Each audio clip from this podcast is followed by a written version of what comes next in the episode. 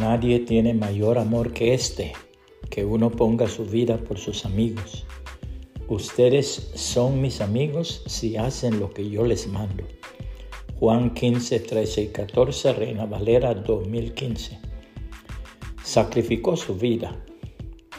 Durante la Primera Guerra Mundial, dos soldados de la infantería cayeron al agua después de ser torpedeada la nave en que viajaban. Uno de ellos tenía salvavidas, pero lamentablemente el otro no lo tenía. Mientras el que tenía salvavidas contemplaba al otro luchando desesperadamente por mantenerse a flote, alcanzó a ver un anillo en su dedo. Camarada, ¿usted es casado? preguntó el que tenía salvavidas. Sí lo soy, y también soy padre de dos hijitos, contestó el otro. Entonces el que tenía el salvavidas le contestó, si es así, y si hay alguien que te espera, es conveniente que vivas. Y diciendo estas palabras, se despojó del salvavidas, se lo pasó al otro y empezó a luchar hasta que al fin sucumbió arropado por una gigantesca ola. En la palabra de Dios hay varios pasajes que hablan del amor ágape de Dios, ese amor incondicional que a pesar de que éramos pecadores y enemigos de Dios, Cristo murió por nosotros.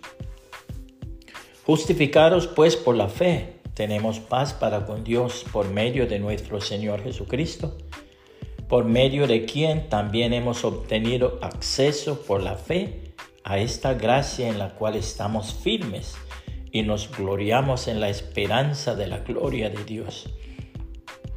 Y no solo esto, sino que también nos gloriamos en las tribulaciones, sabiendo que la tribulación produce perseverancia y la perseverancia produce carácter probado y el carácter probado produce esperanza.